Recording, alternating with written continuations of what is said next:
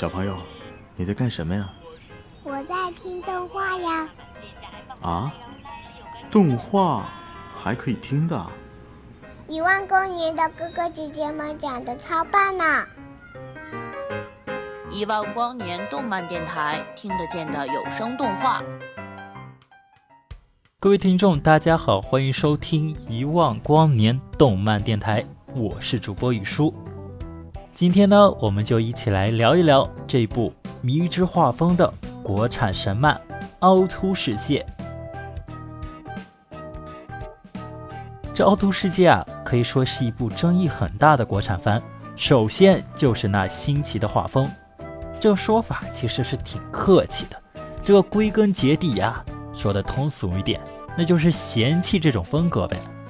有兴趣的小伙伴可以搜一下这个凹凸世界，看看最早的时候这个凹凸的设定，现在已经是有柔和了一些流行元素和搞怪的演绎版本了。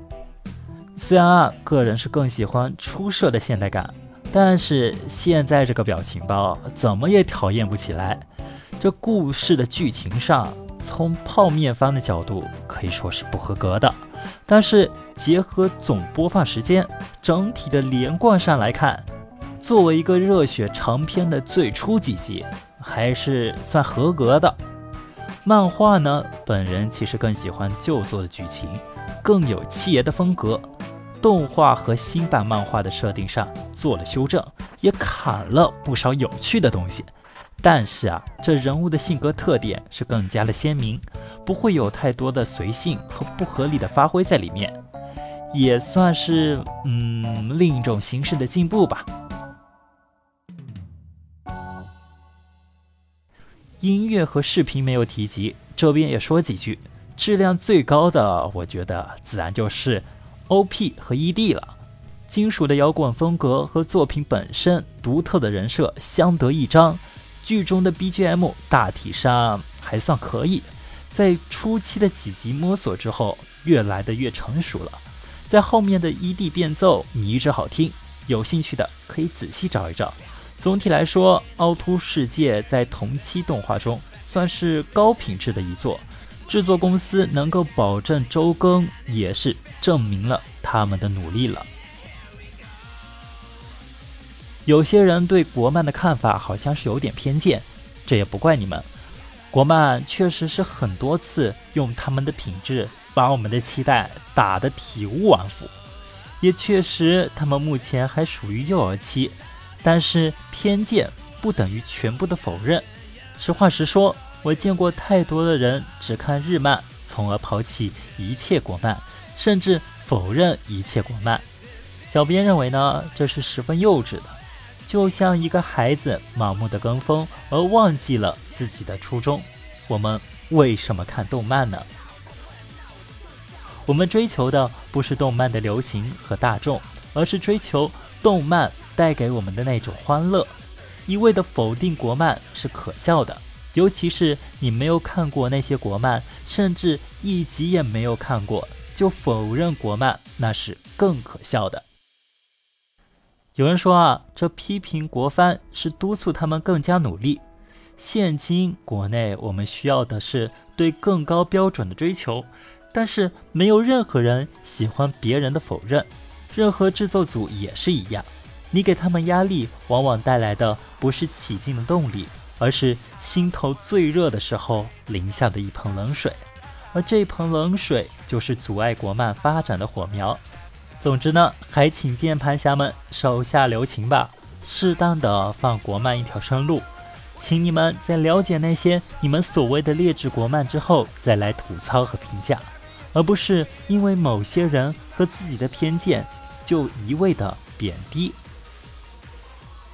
凹凸对我们来说只是娱乐，但是对制作方来说是生活的经济和支柱。我们可以用同理心体味一下。官方也是普通人，他们也有家庭，父母也要赡养，子女还要读书。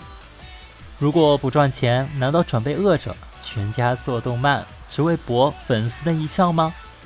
我们现在喜欢凹凸，那十年后呢？等我们有了自己的生活和家庭，也许就会明白凹凸官方的苦衷了。再者，凹凸世界剧情本身其实还是很不错的，而且细节几乎可以打满分。个人认为，凹凸世界真的很好看，很有意思。可能它在音效方面还不是很成熟，但是在画风和剧情上非常对得起这种风格的爱好者的胃口。最后，对凹凸世界，本人有一个必须要埋怨的地方，就是一集也太短了吧。可以说，《凹凸世界》的第一季剧情是相当的好的。从雷狮海盗团出现之后，剧情就开始走向主线，开始牵扯到关于后续的一些铺垫了。第三季会有一些角色的回忆篇，关于他们为什么来参加凹凸大赛。另外，有些人认为画风不好就不追，这未免也太随意了。当初许多人追的时候，也是觉得《凹凸世界》画风很奇怪。但是入坑了，就会发现这种风格还是很适合凹凸的。还有，除了凹凸，国内还有其他风格一样的动漫吗？这种另类的画风，难道不也是一种创新吗？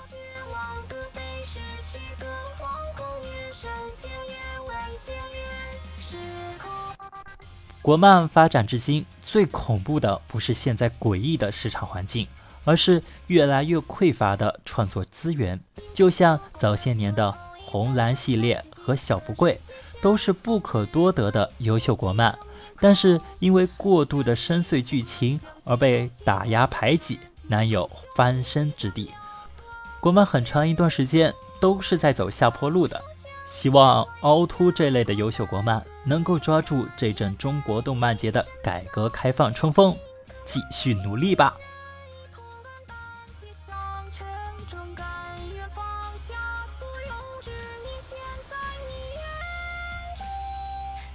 心战的狂妄背后，是工业惊险的冲动。